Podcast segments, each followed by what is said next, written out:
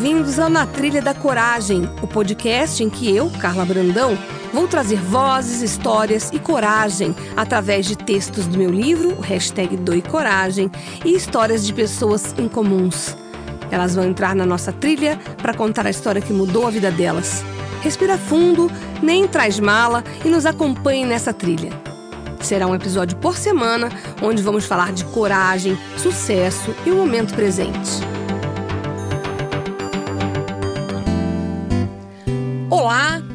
Hoje mais um podcast na Trilha da Coragem, com a participação de Delfis Fonseca, esse Eu. amigo. de vocês. Tudo bem, pessoal? Vamos falar de doar coragem, esse manual maravilhoso, divertido de viver o agora.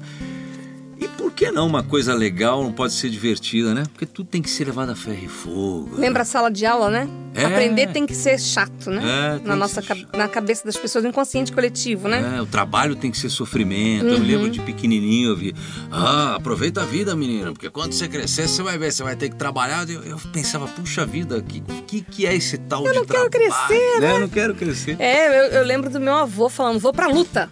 Hum, é. Nossa, vou pra luta é uma guerra, que ele tá indo pra guerra, né? Pois é. E, hoje a gente percebe que é uma mudança, né? Sim. Sua filha, provavelmente, meu filho, provavelmente, eles não vão aceitar fazer coisas que não, não sejam prazerosas nem a pau. Sim.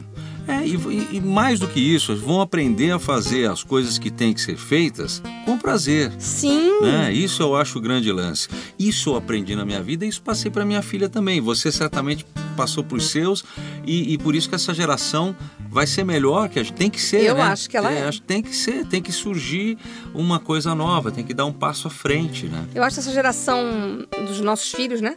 Muito mais corajosa do que a nossa geração foi. Uhum. Sim. Eu acho que a gente aceitou muitas coisas, né? E, e eu, eu até tenho um projeto meu pessoal que diz até respeito à escola. Hum, É bem ousado. É que seria uma forma diferente de ensinar. Onde a escola é, ensinasse também inteligência emocional. Porque a gente está muito acostumado desde criança a ver na nossa realidade, na nossa vida, e ver os nossos filhos e ver as outras pessoas, e hoje em dia se fala muito em bullying também, a acatar de uma forma muito é, passiva algum tipo de coisa que não lhe agrada, no sentido emocional. Então eu acho que deveria ter algum tipo de aula, algum tipo de ensinamento, algum tipo de aprendizagem, onde se ensinasse a, a ter uma reação de acordo com a inteligência emocional. Por exemplo, a gente está no recreio, quando aquela menininha fala para outra: Ah, não vou conversar com você, e todas as cinco meninas vão embora, deixando apenas uma de canto. Ela volta para casa geralmente arrasada, ela chora, ela não quer voltar para a escola.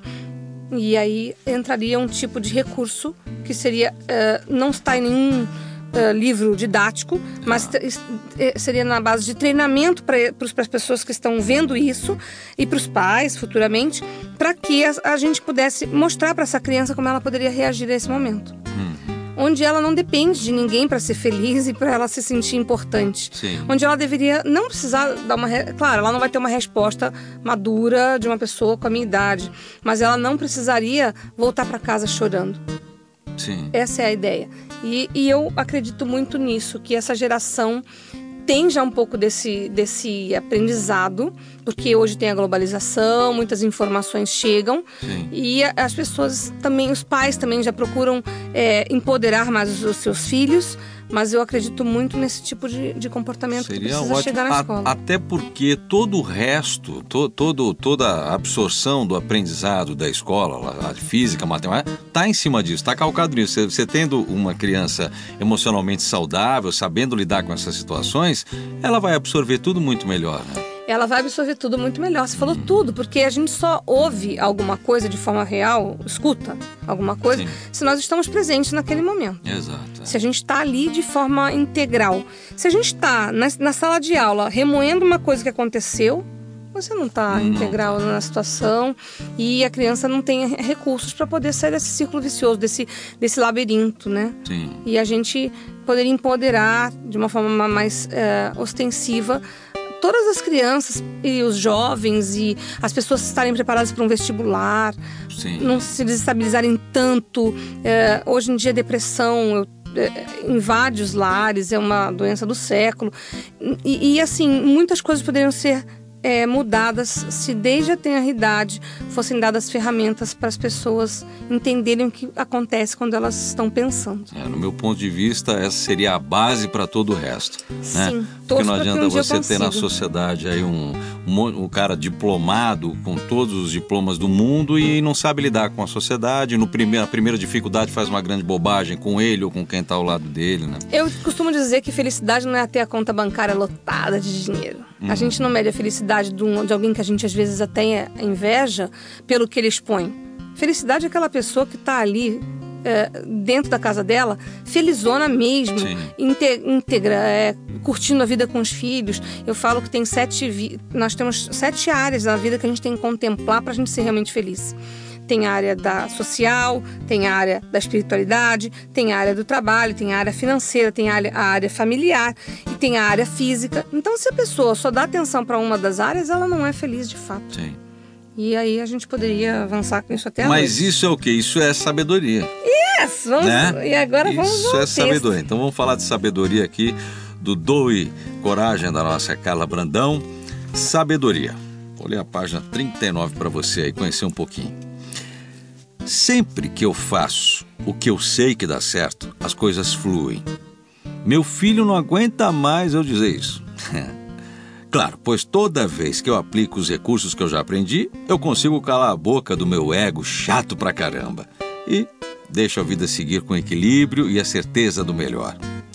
Mas se fosse fácil, não só esse, como vários textos que buscamos para nossa evolução, teriam outros temas eu torço para o dia em que falaremos de ajuda por telepatia, escolhas sensíveis, sintonia entre prosperidade e espiritualidade, etc.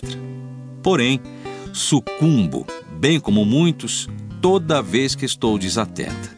E aí é que eu fico bem brava comigo, diz a nossa Carla Brandão. Se sei como devo fazer para ter uma vida bem gostosa e eu me deixo levar pela empolgação do elogio fácil, da garantia imediata, do agrado do outro, aí eu perco o contato comigo mesma, a minha autoria sobre o que me acontece. Dessa forma, eu deixo na mão de outra pessoa a responsabilidade de me fazer feliz, de mudar, de me entender ou de me aceitar. Por fim, Dialogo com uma mente cheia de medos, traumas, sonhos frustrados e desejos. E acabo realizando um belo monólogo, cheio de pausas dramáticas, divagações que levam minha energia, elucubrações sobre soluções possíveis, ou seja, um exaustivo e infindável texto repetitivo. Por isso, as sábias escolhas vêm com o agora de sentir o que o presente momento me oferece. Aliás, sabedoria vem do latim sapere, ou sentir o gosto. Portanto, vamos saborear esse momento. Aqui algumas dicas para colar no espelho do banheiro ou do lado de dentro da porta do armário. Isso é legal, hein? Ó, anota aí. Primeira, hoje é o melhor dia da minha vida. Respira para oxigenar as ideias. Assina o pedido de como quer que seja o seu dia. Cale seu ego. Essa é importante, hein? Ouça a sua intuição. Essa também. Faça algo por você e outra coisa pelo próximo. Dá uma melhor que a outra aqui, cara? Mude de caminho, de ideia de posição na mesa. A próxima é a melhor. é verdade. Liga o dane-se! É bom demais! Yes. A gente já falou sobre Larry B também aqui, um outro podcast. Ria com vontade, essa é ótima. Tem que rir, gente. Faça uma declaração de amor. Quanto tempo que você não faz uma declaração de amor legal? Aventure-se em algo diferente. Olha, vale dança, ver uma série nova, ler um livro legal como Dor e Coragem, da Carla Brandão, sair sozinho, sair sozinha, é Assistir bacana. um documentário narrado pelo Delphis. Também. tá lá. As tarefas são prazerosas e trazem sabedoria.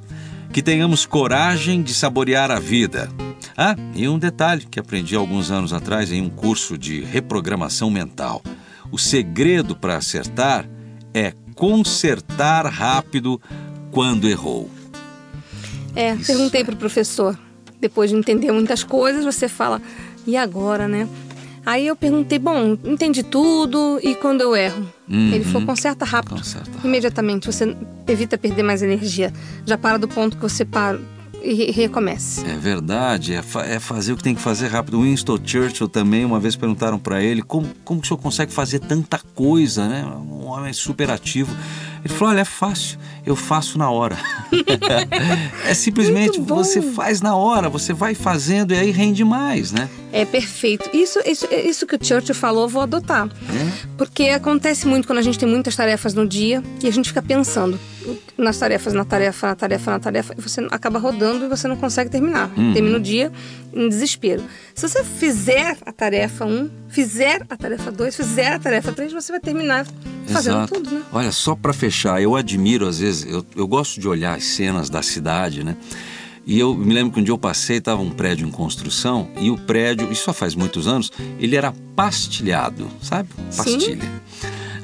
Aí tava o rapaz lá colocando a primeira fileira de pastilha. Nossa. E você olhava aquele prédio, você falava: Meu, não, esse cara não vai ter paciência para chegar no segundo andar com aquela pastilhinha.